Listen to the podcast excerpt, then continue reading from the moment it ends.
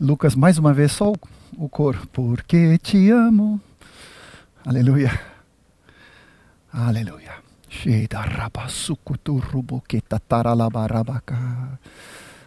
Aleluia. Obrigado, Jesus. Obrigado, Senhor. Jesus, te amo. Tu me amaste primeiro. Amor tão puro,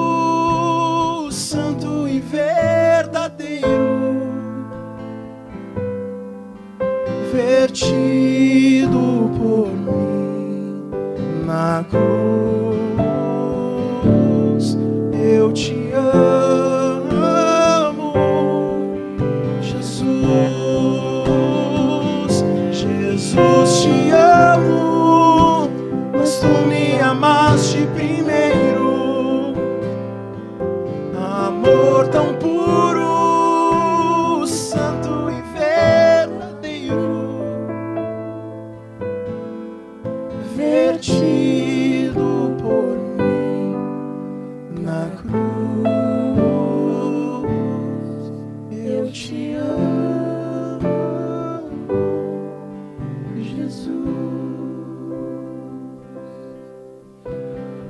Nessa manhã nós continuamos a ministrar na tua presença, Senhor, declarando nosso intenso amor para com a tua pessoa, todo o teu ser, Senhor.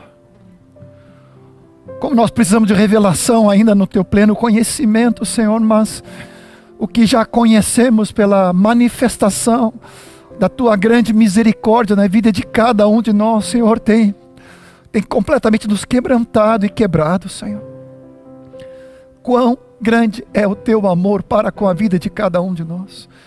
E que teu amor inunda, seja na tela, seja no celular, seja na casa, na sala, no quarto, onde você estiver. Seja inundado com o grande amor de Deus neste momento, em nome do Senhor Jesus. Haja um derramar dessa alegria, dessa manifestação do Espírito Santo sobre teu coração essa alegria sobrenatural que transbordou através dos meus queridos companheiros aqui, nesses cânticos, Senhor. Cristo ressuscitado, vivo está, e é o teu grande amor que nos alcança nessa manhã, em nome do Senhor Jesus. Nos traz toda a segurança, nos traz toda a certeza, nos traz toda a paz e tranquilidade para enfrentarmos cada dia de hoje e o dia de amanhã, porque nós sabemos que tu vivo estás. Obrigado, Senhor Jesus. Tua abundante graça sobre a vida de cada um de nós, em nome do Senhor Jesus. Aleluia.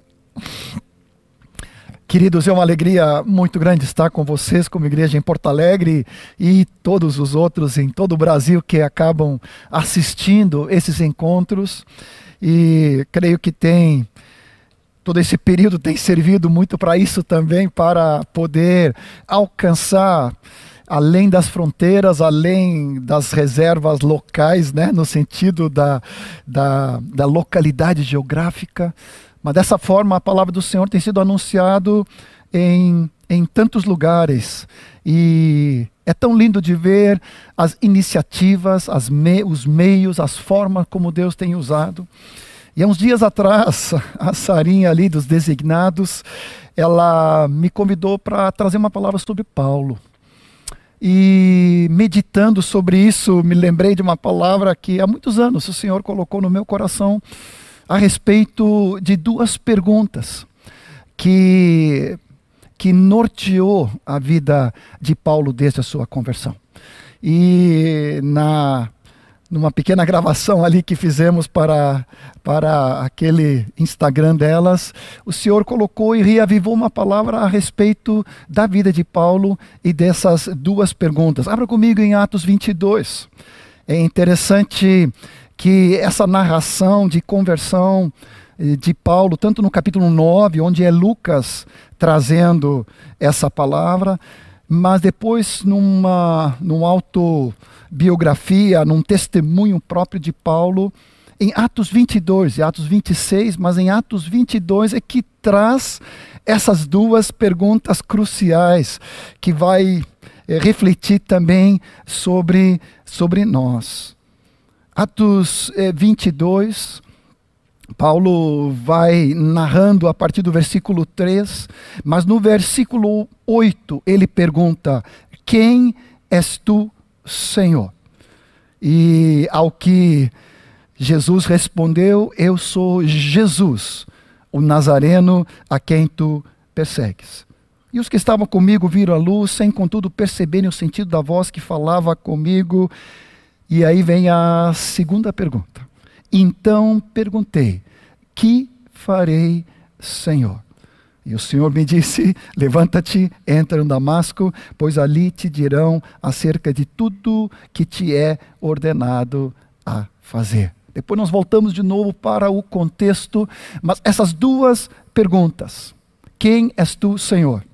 E, Senhor, que tu queres que eu faça? O que eu devo fazer? Eu me lembro, há vários anos atrás, o Moacir Ramos de Oliveira, né, nosso querido lá de Niterói, irmão do Ismael, ministrou sobre a vida de Paulo, de uma forma magistral.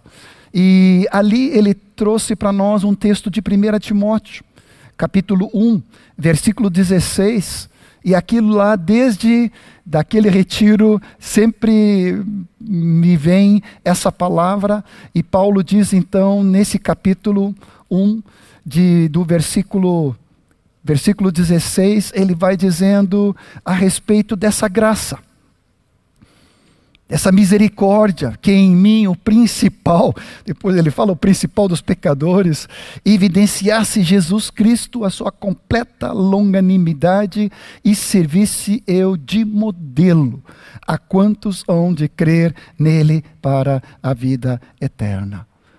Então, eu quero fazer essa correlação contigo pelo Espírito Santo, trazendo essas duas perguntas dessa forma como Deus usou a vida de Paulo como modelo, como exemplo, como um protótipo para a vida de cada um de nós. Então, não são só duas perguntas que se referem à vida de Paulo e no seu contexto eh, especial da vida dele, mas é algo que tem a ver com a vida de cada um de nós. Paulo diz ali: servisse eu então de modelo, como um exemplo a ser seguido. E então, essas duas perguntas cruciais, que cada um de nós, como discípulos do Senhor, precisamos responder. Porque se ele serviu de modelo a todos nós, essas duas perguntas que nortearam a vida, a conversão e o ministério dele, então, para cada um de nós, a minha aspiração pelo Espírito Santo, que o Senhor venha trazer toda a revelação sobre nossas vidas, para que possamos também, cada um de nós, responder diante do Senhor essas duas perguntas cruciais: Quem és tu, Senhor? Para cada um de nós, quem é o Senhor Jesus para cada um de nós e o que Ele quer que cada um de nós, então, diante desse senhorio e da glória de Cristo, cada um de nós possamos responder para nos dispor ao seu serviço. Para entrar nas duas perguntas, eu preciso trazer um pequeno pano de fundo e eu quero também detalhar um pouco mais a respeito da própria conversão dele. Então, se tu me permitas alguns minutos de gente trazer esse esse básico assim para a gente poder ter um vislumbre, né, de revelação.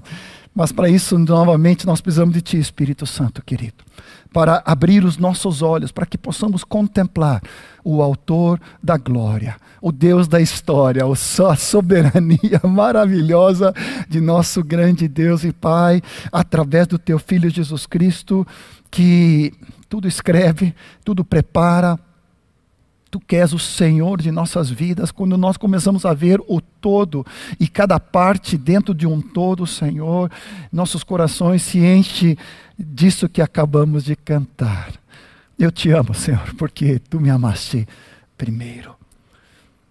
Os três capítulos, como eu mencionei, de Atos, tanto o capítulo 9, quando é o próprio Lucas, o escritor que narra acerca da conversão de Paulo ou de Saulo, depois nos dois testemunhos, diante de vários contextos, onde Paulo então traz a sua defesa, em Atos 22 e também Atos 26, especialmente também três capítulos, se nós queremos ter um pano de fundo, onde ele, em vários momentos, traz à luz o passado dele. Gálatas 1 vai narrar sobre isso, Filipenses 3, que nós vamos citar quase na íntegra aqui também, e esse mesmo texto de 1 Timóteo, capítulo 1, a partir do versículo 12, onde ele vai dizendo que pela misericórdia, grande compaixão de Cristo, é que o Senhor me designou me constituindo, sendo fiel, para me constituir ao, ao ministério, diz Paulo, e transbordou a graça junto com o amor e a fé que há na pessoa de Cristo Jesus. Essa consciência profunda do grande amor de Deus, que é a base para todo o nosso render-se à pessoa do nosso amado Senhor Jesus. Nesse mesmo capítulo 22, versículo 3, Paulo vai dizendo: Eu sou judeu, nasci em Tarso da Cilícia, mas me criei nessa cidade. Ele estava testemunhando aos judeus ali que estava nesse levante contra ele. Eu me criei nessa cidade de Jerusalém, diz Paulo aos pés de Gamaliel. E em Filipenses 3, versículo 5 em diante, vai dizer: Eu fui circuncidado ao oitavo dia. E alguns detalhes que para nós às vezes escapam, não sei se para ti, mas para mim. Eh, por que, que esse detalhe da, do oitavo dia? Porque as descendências, né, da descendência de Ismael, a diferença é que eles eram circuncidados com 13 anos como foi com o primeiro ali filho né, de Abraão, o Ismael todo prosélito, todo aquele que era convertido dos gentios para os, o judaísmo, ele também era circuncidado, mas com uma idade adulta. Então, eram duas categorias diferenciadas. Agora, um verdadeiro israelita, ele era circuncidado ao oitavo dia. Linhagem de Israel. Quando Romanos 11, 1 fala sobre isso, ele diz da descendência de Abraão. ele puxou lá para trás seu currículo vitae, né? Ele puxou o carteiraço da descendência de Abraão, linhagem de Israel, tribo de Benjamim onde surgiu o primeiro rei e possivelmente os pais de, de Saulo colocou então Saul Saulos, né? É a mesma palavra em hebraico, em latinizado ali, né? Então ali colocou o primeiro rei de Israel que veio da tribo de Benjamim e se não faltasse dentro dos limites geográficos de Benjamim estava a, da tribo de Benjamim estava Jerusalém, a cidade do grande rei. Hebreu de hebreus. Ou seja, não era convertido adulto ao judaísmo, ele era descendente, filho de pai e de mãe judeus. Fariseu, e num outro texto, capítulo 23, versículo 6, ele vai dizer fariseu de fariseus, ou seja, os seus pais já eram fariseus. E num texto de Atos 26, 5, ele vai dizer fariseus, a seita mais severa da nossa religião. E no versículo 5 ele diz: não somente criado no farisaísmo e com extremo zelo, mas eu vivi fariseu. Saulo, como nós falamos, Saul na língua hebraica ou aramaica significa desejado, pedido a Deus. E aqui a gente viaja um pouco. Sabemos pelo livro de Atos, pelo sobrinho que salvou ele de uma cilada ali, onde os 40 né, entraram num jejum coletivo para matar e assassinar ele. Até hoje, né, eles morreram de fome, né, aqueles 40 que tentaram matar o Saulo. E o sobrinho escuta a conspiração. Então, sobrinho, né, filho da irmã de, de Paulo, significa que Paulo tinha uma irmã, possivelmente mais velha, e ali os pais, então, pedindo um varão, eles pediram a Deus desejado. Possivelmente. É, como no costume possivelmente grego dos judeus nessa diáspora, né, dessa dispersão em Tarso, como outras cidades grego-romanas. Então ali os pais tinham costume de não só dar um nome hebraico, mas também dar um nome romano, Paulos, pequeno, né? Dessa forma, possivelmente. Dessa cidade da Cilícia, uma cidade grega, mas conquistada pelos romanos, na divisa ali entre o Ocidente e o Oriente, toda a influência. Paulo, numa versão, diz: não cidade não insignificante. Descobri que a terceira maior universidade era de lá. A primeira era possivelmente Atenas, a segunda Alexandria no Egito e a terceira de Tarso na Cilícia. Uma cidade metrópole naquela, naquela época, onde então Paulo já aprendeu grego, com todo o contexto de cultura grega, e era cidadão romano por nascença, numa das, nos capítulos de Atos ele fala, não foi algo que ele comprou depois, não foi ele de, nasce, de nascimento, né? ele já tinha herdado esse direito. E depois ele diz: criado aos pés de Gamaliel, neto de Iléu, o grande. Ou seja, uma das linhas mais é, liberais ali na cultura judaica naquela, naquela época. O Gamaliel era neto do grande Iléu e Paulo, desde a adolescência, começou ali dos 13, 14, 15 anos em diante, começou a sentar aos pés para receber toda a instrução. É interessante um detalhe, vale para os jovens aqui, de que o Gamaliel tinha um, uma prática de que só o estudo teológico, sem algo prático de aprendizado de uma profissão junto, levava somente a desperdício e ao pecado. Somente teorizar sobre teologia sem ter algo prático junto era desperdício. Então, todo discípulo tinha que aprender uma, um, uma, uma profissão. Por isso que Paulo aprendeu a ser fazedor de tendas. Então, isso é uma dica, achei lindo, né? Toda essa prática que nós precisamos ter, cada um de nós nessa formação, crescendo dessa maneira. Essas três influências, seja grega, seja romana e principalmente judaica, desde o berço ali criado nos nessa aspiração de ser de ser alguém usado por Deus. Vem comigo agora para a conversão. Quando vejo isso, me dá um sentimento de misericórdia diante de Deus. Quanta graça e misericórdia do nosso Pai. E isso não vale só para a vida de Saulo, vale a vida de cada um de nós. Saulo, perseguidor. A palavra fala violento dos seguidores do caminho. A King James usa uma expressão que eu amo muito: discípulos do caminho de Jesus. Seguro, diz ele num dos versículos, que deveria me opor ao nome de Jesus, o Nazareno.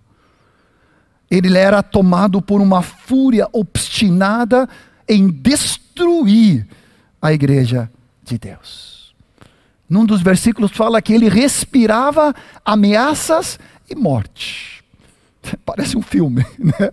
Parece aquelas cenas onde tu é filmado aquelas perseguições e tu vê aquela pessoa tomada de uma fúria incontrolável e o próprio semblante dele, o respirar dele era de destruição e de perseguição levando algemado homens e mulheres, jogando no cárcere, com severas punições, e recebeu cartas e autorizações até do, do Sinédrio para ir a terras estrangeiras. Damasco. A gente lê rapidamente ali e às vezes não pega os detalhes, 240 quilômetros de distância de Jerusalém. Ou seja, significava naquela época seis a sete dias de viagem. Ele enviado, apóstolo, enviado, né, por parte do Sinédrio, com autorizações e cartas para ir a terras estrangeiras, Damasco, para ir de casa em casa e na sinagoga, prendendo, maltratando, algemando, levando por arrasto alguém que fosse do caminho. Muitos anos, quando comecei a deslumbrar toda essa carga apostólica, como dizemos aqui no sul, caiu os butiá do bolso. Porque ali eu vi que, na verdade, Saulo já era, antes da conversão, um apóstolo ao revés, no sentido negativo em vez de apostolar pela fé cristã, ele era, ao contrário, perseguindo, mas tinha todo esse bojo de preparação para ser um apóstolo do Senhor Jesus. Às vezes nos escapa o detalhe do martírio de Estevão, que junto ali com o primeiro mártir, onde Jesus se põe em pé para receber Ele na glória. Misericórdia, Senhor.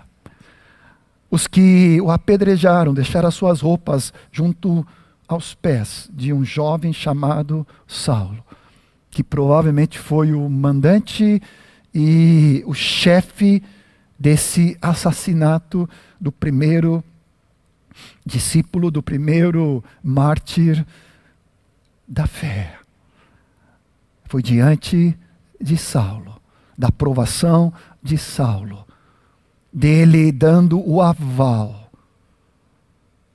E eu fico pensando o sangue dos mártires que vai derramando sobre a vida da igreja começou a despertar algo que já havia na vida de Saulo desde o nascimento, um chamado para ser de Cristo, o Nazareno.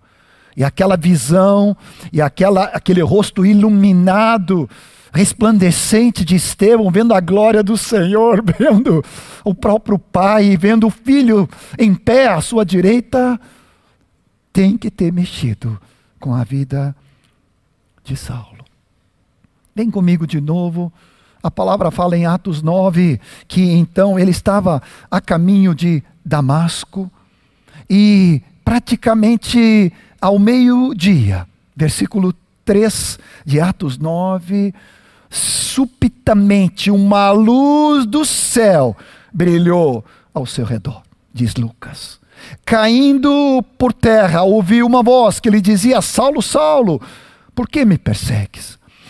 E ele perguntou: Quem és tu, Senhor? E a resposta foi: Eu sou Jesus a quem tu persegues. Capítulo 22 traz um acréscimo maravilhoso. Eu sou Jesus, o Nazareno, a quem tu persegues. Levanta-te, entra na cidade onde te dirão o que te convém fazer. Os seus companheiros de viagem pararam emudecidos, ouvindo a voz, não vendo, contudo, ninguém. Se levantou Saulo da terra, abrindo os olhos, nada podia ver. Guiado pela mão, levantaram, levaram-no para Damasco. Esteve três dias, sem os quais nada comeu nem bebeu. Ora, havia em Damasco um discípulo. Quando tem um discípulo em cada cidade, Deus pode operar. Um discípulo, pelo menos, chamado Ananias. Disse-lhe o Senhor numa visão, Ananias, o que respondeu: Eis-me aqui, Senhor. E o Senhor lhe ordenou: desponte e vai. A rua que se chama direita na casa de Judas procura por Saulo, apelidado de Tarso, pois ele está orando. E ele viu entrar um homem chamado Ananias, impor-lhe as mãos para que recuperasse a vista. Ananias, porém, respondeu: Senhor, de muitas coisas tenho ouvido a respeito desse homem, quantos males tem feito aos seus santos em Jerusalém, para que trouxe autorização dos principais sacerdotes para prender a todos que invocam teu nome. Eu, parentes, eu sou um deles, Senhor. Mas o Senhor diz: Vai, porque este é para mim um instrumento escolhido para levar meu nome perante reis, gentios, perante os filhos de Israel, e importa, lhe mostrarei quanto importa sofrer pelo meu nome. E Ananias foi entrando na casa, impôs sobre ele as mãos, dizendo: Saulo, irmão, o Senhor me enviou a saber, o próprio Jesus que te apareceu no caminho por onde vinha. Aleluia, para que recuperes a vista e fiques cheio do Espírito Santo e imediatamente lhe caíram as escamas. Deixa eu tomar alguns momentos aqui contigo para detalhar aqui que é algo maravilhoso. Deus não poupa efeitos especiais. Parece que Deus marca a cada um de nós para a conversão e Ele vai preparando o cenário há muito tempo. E isso de novo me traz lágrimas, porque eu fico pensando na maravilha que o Senhor é e da sua grande misericórdia na vida de cada um de nós. Aqui houve efeitos visuais, efeitos sonoros, seletivos, porque a palavra diz que os companheiros dele, todos viram a luz, mas não viram Jesus. Todos ouviram o som, mas não distinguiram a voz que falou em língua aramaica e ainda chamou Saulo pelo nome. E eu fiquei pensando, que visão era essa que o Senhor deu para a vida de Saulo? E eu te convido a abrir comigo em Apocalipse capítulo 1. E eu não tenho dúvida nenhuma que o Saulo teve um vislumbre de Cristo glorificado. O mesmo que João, na ilha de Patmos, quando ele caiu por terra, e no capítulo 1, versículo 13 em diante, ele diz: Eis que eu vi um, no meio dos candeeiros, semelhante ao filho do homem, com vestido talares e cingido à altura do peito com uma cinta de ouro. A sua cabeça e cabelos eram brancos como alva lã, como a neve, os seus olhos como chama de fogo, seus pés semelhante ao bronze, bronze polido, como refinado numa fornalha, a voz como voz de muitas águas, e ele tinha na mão direita sete estrelas, da boca saía ele uma espada afiada de dois gumes, o seu rosto brilhava como o sol na sua força. Amados, não foi qualquer visão, foi visão de Cristo glorificado. Paulo, em diversos lugares, ele fala uma intensa luz, fulgurante, luz vinda do céu, reluziu ao meu derredor, mais brilhante que o sol. Jesus, aleluia, o sol da justiça. Saulo teve um encontro onde a luz de Cristo glorificado agora, aleluia, era mais forte que o sol ao meio-dia. O som, o som como de muitas águas batendo nas das ondas, batendo nas pedras, é aquele ruído que muitos nós conhecemos. A palavra fala, tanto em Ezequiel, vai dizendo que o som de muitas águas. Eu não sei quantos megawatts, né, Lucas? Galera aí. Oh, Jesus amada, mas era power.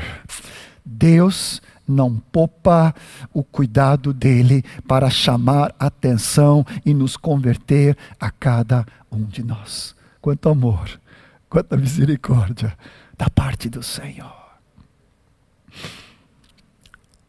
Saulo ouviu uma voz em língua aramaica. Poderia ser em grego, porque ele falava grego, podia ser latim, ele conhecia latim, mas foi na sua língua materna. de onde ele foi criado, sentado depois aos pés de Gamaliel e recebendo toda a instrução acerca do Messias. Só tinha um probleminha, ele não tinha juntado as profecias de Messias com Jesus, o Nazareno.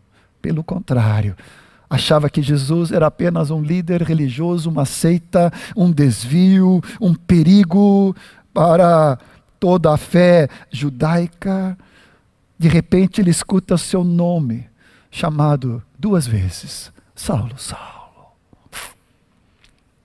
E o Watchmani fala que somente sete vezes Deus falou para alguém nas Escrituras, duas vezes chamando pelo nome. Abraão, Jacó, Moisés, Samuel, Martinha, tinha que ser Martinha, né? Pedro e agora Saulo. Saulo conhecia tudo isso, quantas vezes ele ele tinha lido e meditado nesses textos, de repente agora ele é alvo da misericórdia e do grande amor de Deus o chamando para não mais ir lutando contra os aguilhões, tentando se rebater ali, se né, de alguma maneira se debatendo contra o desígnio de Deus, mas agora ele escuta, personalizado. Imagina.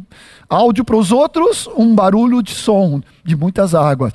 Para ele, ele ouvia, distinguia a palavra do Senhor direto para ele. Os outros tendo uma visão generalizada.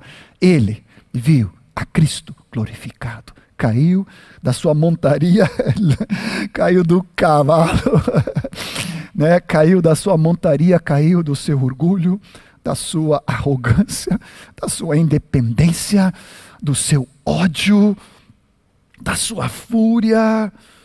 Ele cai cego. Porque a palavra depois diz que das trevas para a luz, acho que é Atos 26, ele vai dizendo nos versículos 19, ele vai dizendo das trevas para a luz versículo 18. Nos converter das trevas, da cegueira para a luz, da potestade de Satanás, do qual ele estava debaixo do controle, para Deus, a fim de que recebamos remissão, perdão dos pecados, herança entre os que são santificados pela fé em Ti, Senhor. E ele vai dizendo no versículo 20: para que se arrependessem, se convertessem a Deus, praticando obras dignas de arrependimento. Então, eu creio que esse texto de Atos 26, 19 e 20 é uma correlação direta com a vida dele. Ainda nessa conclusão aqui, dessa introdução sobre o pano de fundo e conversão, tem algo fantástico. Não, se não bastasse luz, som e aí chama Ananias. Tu já te deste conta que Ananias recebeu uma visão dentro da visão e foi algo paralelo, online ao mesmo tempo? Ananias, um discípulo, recebe uma visão. O Senhor chama ele, depois eu volto de novo para ele aqui. Ele dá o CPF, ele dá o código postal, ele dá o nome, dá o sobrenome, dá a casa onde está morando. E depois tu pergunta se Deus te conhece.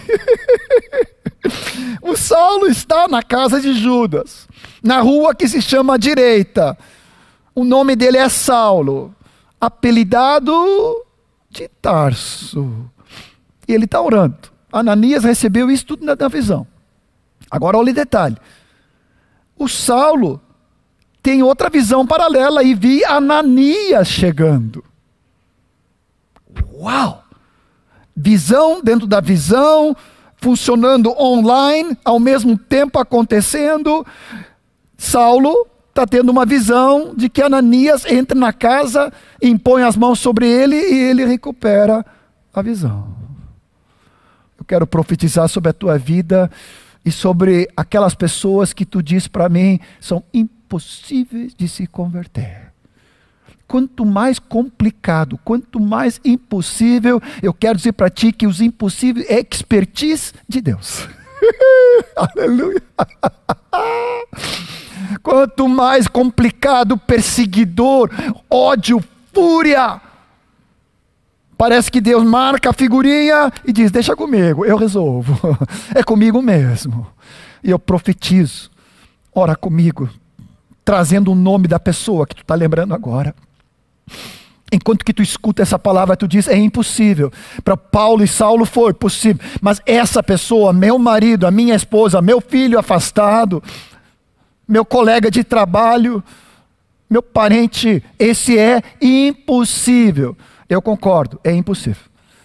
Mas para Deus, a palavra fala que Deus é o Deus dos impossíveis. E eu profetizo a conversão dessa pessoa agora, no meio da pandemia, no meio dessa situação que tu está vivendo, em nome do Senhor Jesus.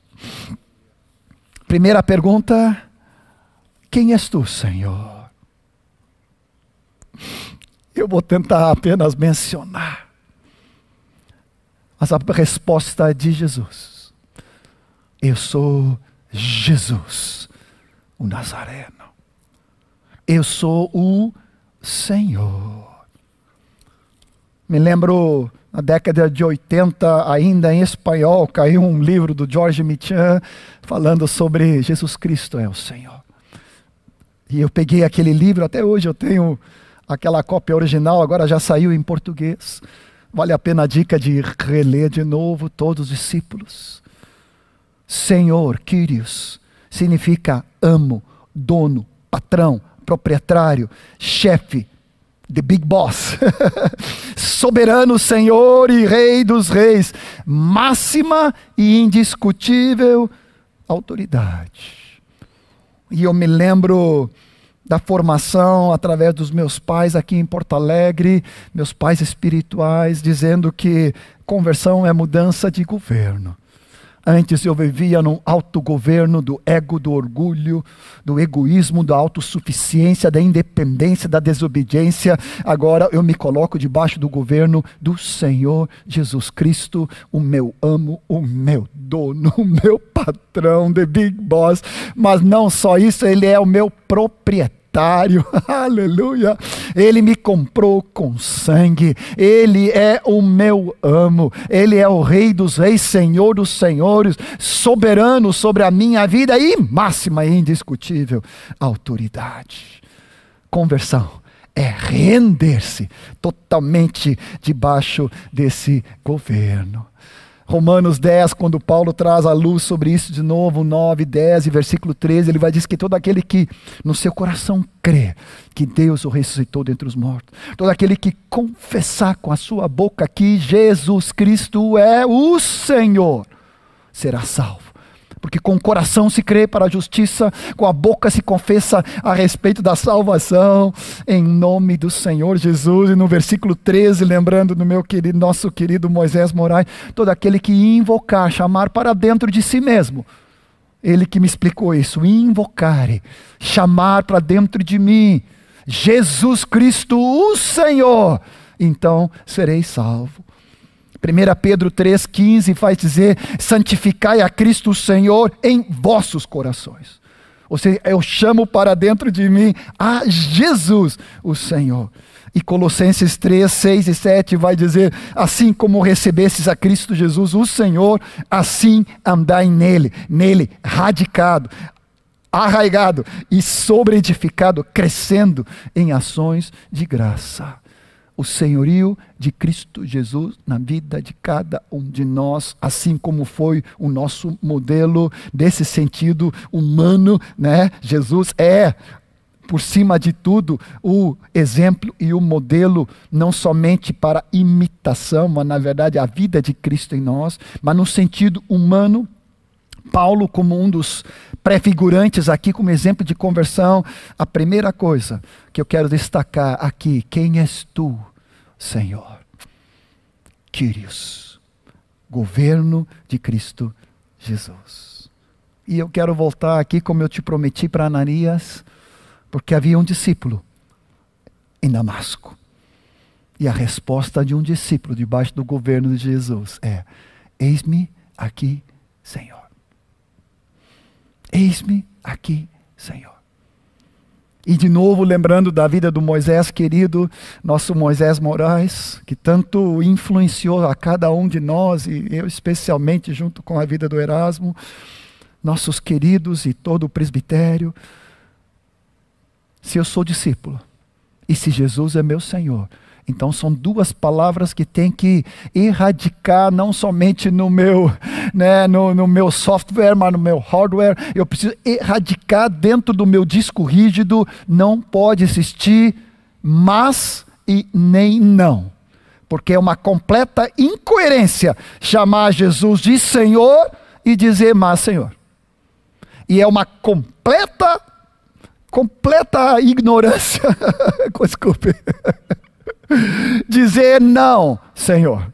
Porque se Ele é Senhor, eu tenho que dizer sim, Senhor, eis-me aqui. E eu acho que devia ter uns vinte e poucos anos quando eu escutei essa palavra. E até hoje, toca em nosso coração. Há uma brincadeira entre nós do presbitério, né?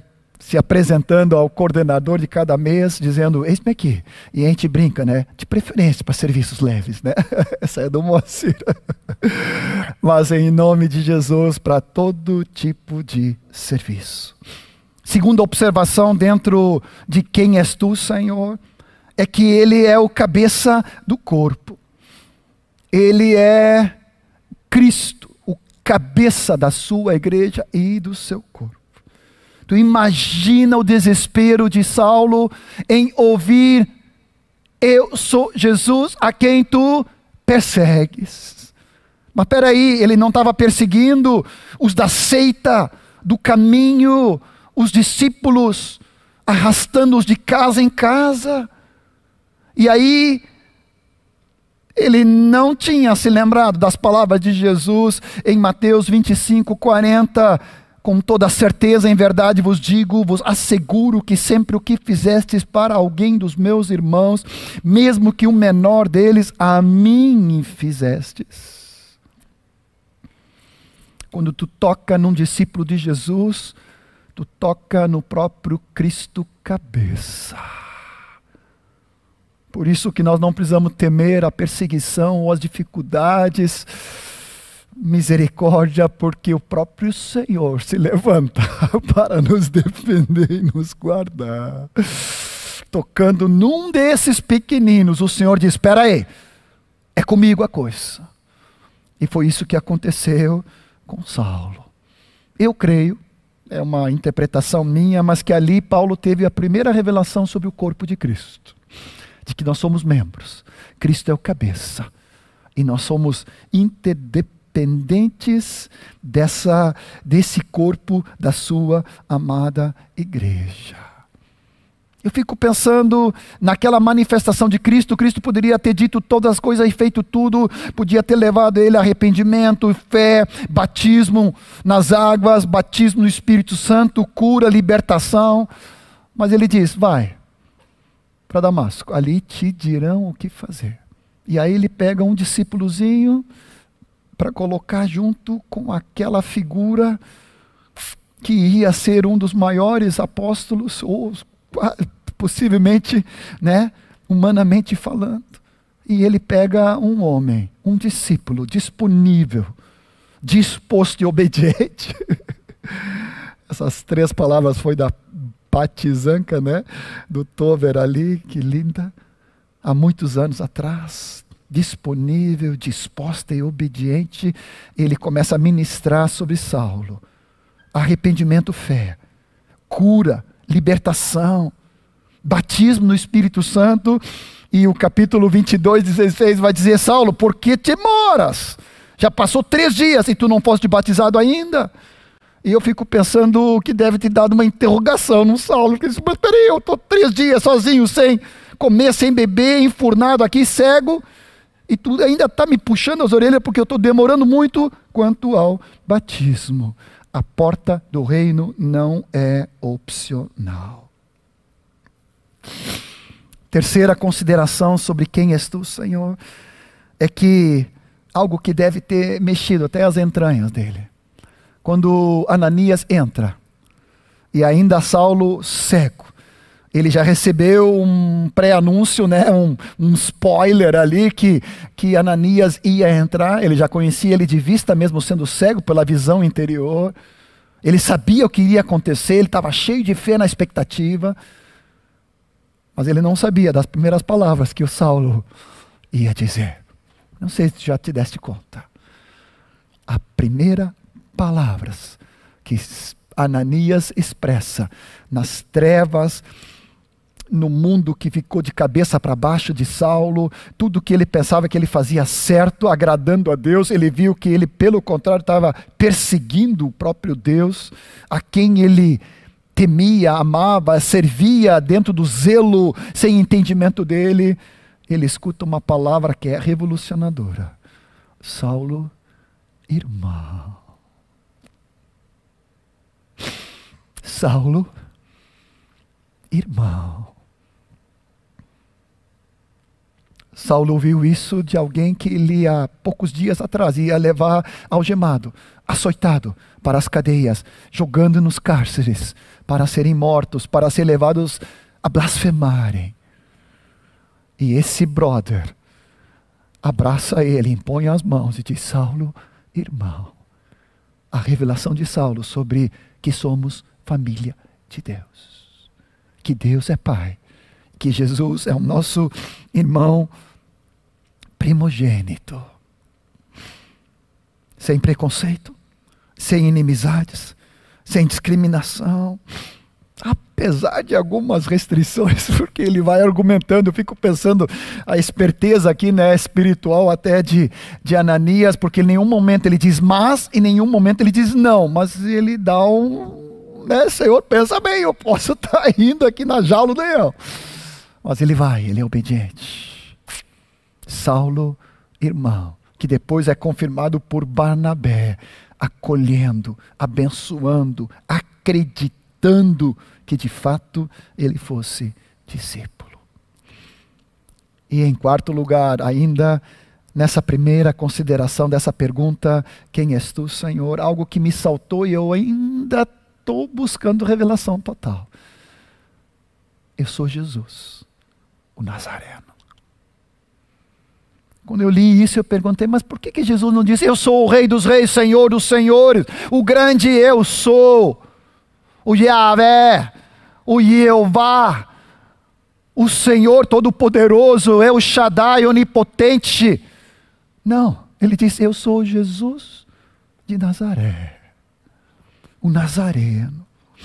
E eu viajei nas Escrituras e eu vi que até os demônios reconhecem Jesus de Nazaré.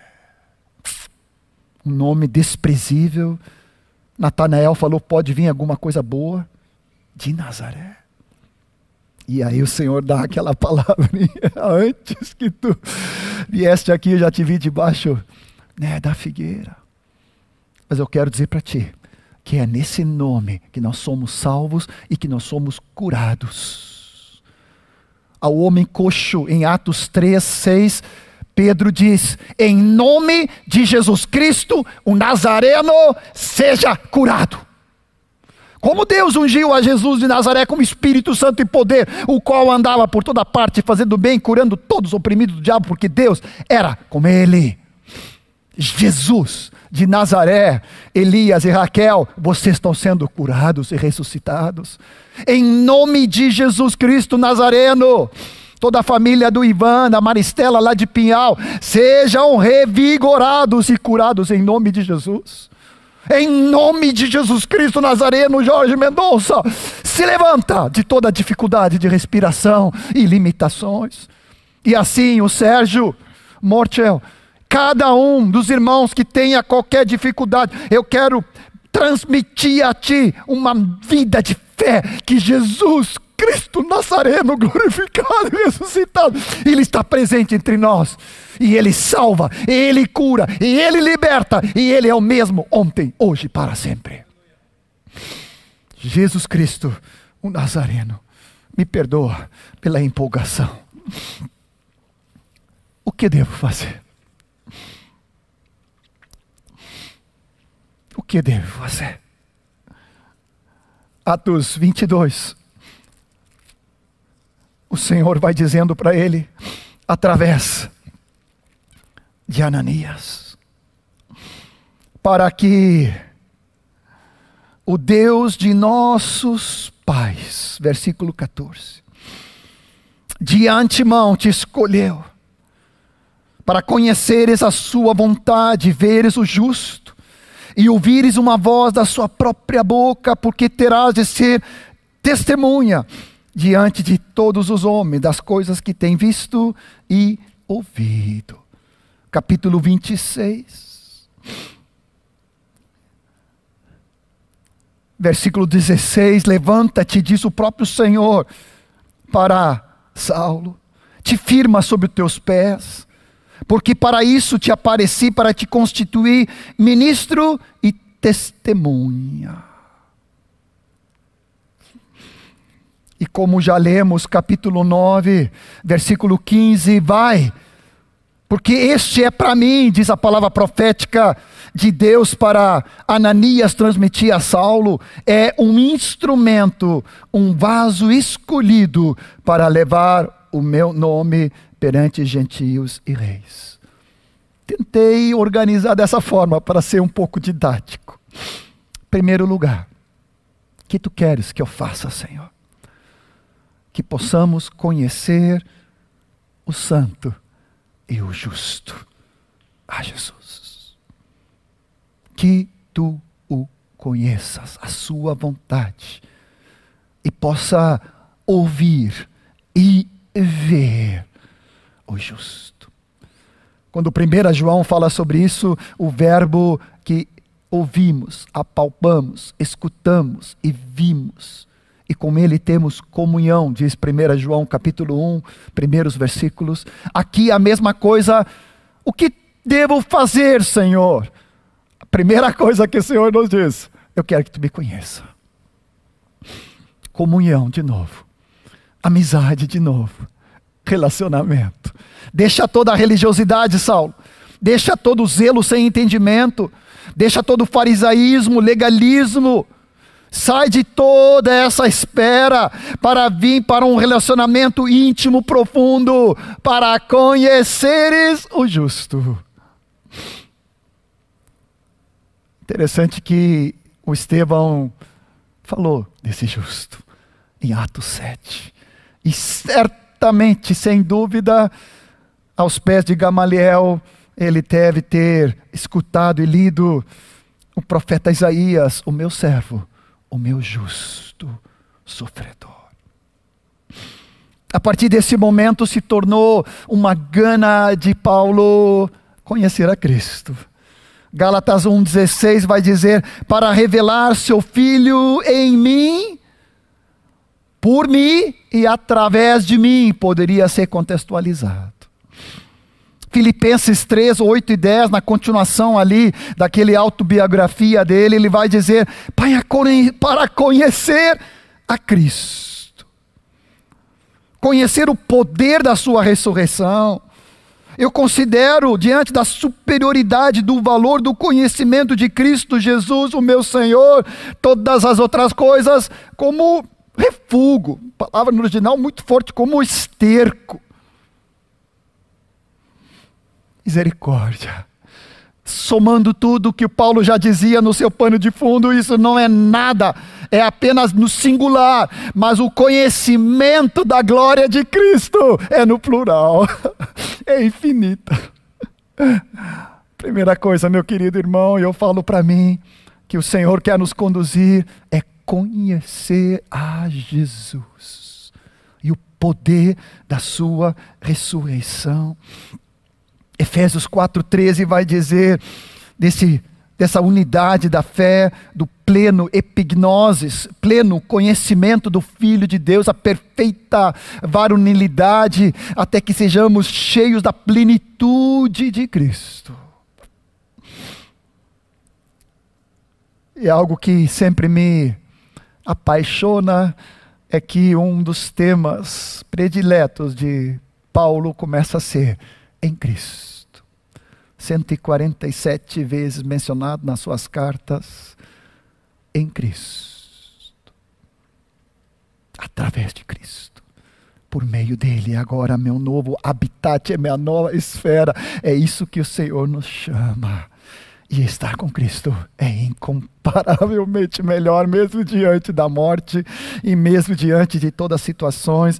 Ele já dizia em Filipenses 1. Primeira coisa, que o Senhor nos conduz nessa caminhada de discípulos, de filhos e membros no seu corpo, debaixo de Cristo Jesus, o Nazareno, Rei da Glória, é conhecê-lo. E a vida aqui é apenas um prelúdio para a eternidade sem fim. Conhecimento da sua glória. Segundo lugar, Gálatas 1,15 vai dizer: aquele que me separou e me escolheu antes de eu nascer no ventre da minha mãe, para ser um instrumento, um vaso escolhido.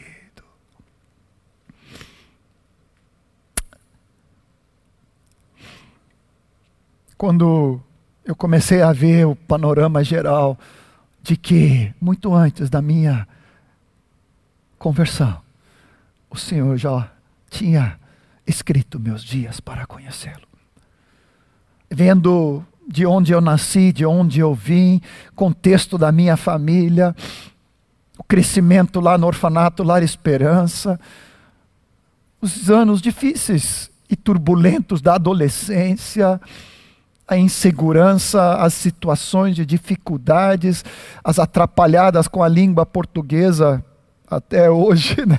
Mas vendo o Senhor preparando todas as coisas para ser e fazer exatamente o privilégio que eu tenho de servi-lo até o dia de hoje e até o final da minha existência. Sou vaso preparado instrumento escolhido. Me lembro do nosso querido Moacir aqui de Porto Alegre, Adornes, saltando para, ressaltando o texto de Hebreus 10, quando Jesus fala: Eis aqui um corpo para te servir, para te seguir, eis-me aqui estou para fazer a tua vontade, falando da palavra profética de Jesus, na eternidade, antes da encarnação. Eu queria te convidar nessa manhã mesmo na tua casa, os irmãos que estão aqui comigo assistindo, levanta as tuas mãos e diz para o Senhor: Eis-me aqui um vaso escolhido. Eis-me aqui, Senhor, para fazer a tua vontade. Tu me escolheste desde o ventre da minha mãe para manifestar a Cristo em mim e por mim e através de mim, e para que nós pudéssemos pregar e testemunhar e fazer discípulos. Eis aqui eu estou nas limitações ou situações ou complicações, não me importa, eis aqui estou, é isso que tu quer da minha vida, eis-me aqui, Senhor, para fazer a tua vontade. Atos 20, 24, e aí eu me lembro do Zig, do Siegfried Sils, sempre falava essa palavra. E é, possivelmente até hoje fala, mas a sua palavra profética segue até hoje na minha vida. Em nada considero a vida preciosa para mim mesmo. Com pandemia, sem pandemia, com risco de vida, com vacina, sem vacina, claro que com máscara e com distanciamento e com os cuidados. Mas eu não considero a vida preciosa para mim mesmo, contanto que eu complete a minha carreira e o ministério que recebi do Senhor Jesus para testemunhar o Evangelho da graça de Deus. Em terceiro lugar, ministro, testemunha e servo do Senhor. Interessante que Paulo primeiro recebeu da boca do Senhor Jesus na estrada de Damasco, depois por palavra profética através de Ananias. Depois, no capítulo 22, ele diz que teve uma êxtase, o Senhor chamando ele no ministério apostólico para ser enviado aos gentios. Se passam 10 anos, se passa possivelmente 13 anos de reclusão no deserto, três anos depois, dez anos em Tarso, até que um dia Barnabé o busca para que comece o ministério Antioquia para ser testemunha, para ser um Keirux, um proclamador, um mestre entre os gentios e apóstolo enviado pelo próprio Senhor. Atos 27, 23, ele recebe a visita do anjo do Senhor ou do próprio Senhor. E ele diz: De quem eu sou e a quem eu sirvo. Atos 27, 23, porque essa mesma noite, um anjo de Deus, de quem eu sou e a quem eu sirvo, esteve comigo, dizendo: Paulo, não temas. É preciso que compares perante César. E eis que Deus, por sua graça, te deu todos quanto navegam contigo. Os 276 vidas daquele naufrágio. Tem de bom ânimo. Escuta bem, eu quero trazer uma palavra contextualizada. Nessa noite tem um anjo ruivo, grisalho, te dizendo, nessa manhã, o anjo de Deus, mensageiro dessa palavra, o Deus de quem eu sou e a quem eu sirvo está contigo, por isso não temas. Anuncie, proclame, testemunho. E concluo com a palavra de Atos 26, 19. Rei Agripa diz: Paulo, eu não fui desobediente à visão celestial. A visão de Cristo glorificado, que me chamou pelo nome para pertencer a Ele, para conhecê-lo, para ser um vaso nas Suas mãos e para ser um servo e testemunha da Sua glória. Enquanto a banda volta aqui, os queridos que estão conosco nessa manhã, e eu pedi para Lucas e galera ministrar de novo. Ele e a Raquel. Jesus, eu te amo. Tu és o mais precioso. Enquanto que a galera vem se posicionando, levanta tuas mãos onde tu está na tua casa e diz para o Senhor, o Deus a quem eu sirvo, a Deus de quem eu sou, está comigo nessa manhã. Está comigo na minha família, no meu emprego, no meu trabalho, nas minhas finanças, na situação que nós estamos vivendo de bandeira preta e de restrições. O Senhor está conosco. E por pior que possa aparentar as circunstâncias, o Senhor governa, está no trono, e Ele domina sobre tudo e todos, e Ele tem todas as coisas debaixo do seu controle. Nada escapa da sua visão. É esse Deus de quem eu sou. É desse Deus, Jesus, o Cristo, a quem eu sirvo. Prossigamos até o final, com toda intensidade e empenho, respondendo até o final de nossas vidas essas duas perguntas, que eu espero que venha ruminar, rebater, sacudir, transtornar, trazer quebrantamento e uma profunda entrega em amor, para que o Senhor em tudo seja glorificado. Jesus te ama. Eu vi teu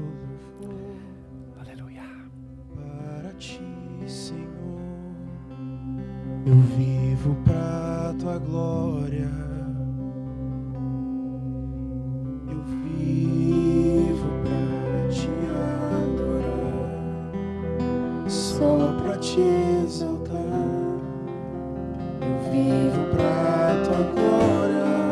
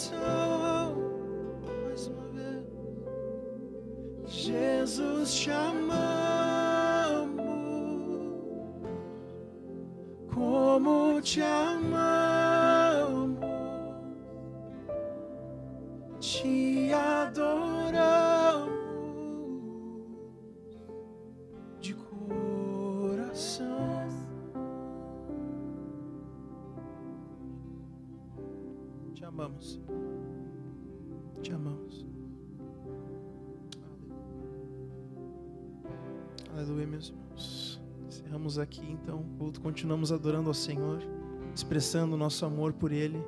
Hoje, nossos dias, Senhor, abençoe a tua família, a tua casa. E sigamos hoje dia cheio da graça de Deus, cheio do amor de Deus. Em nome de Jesus.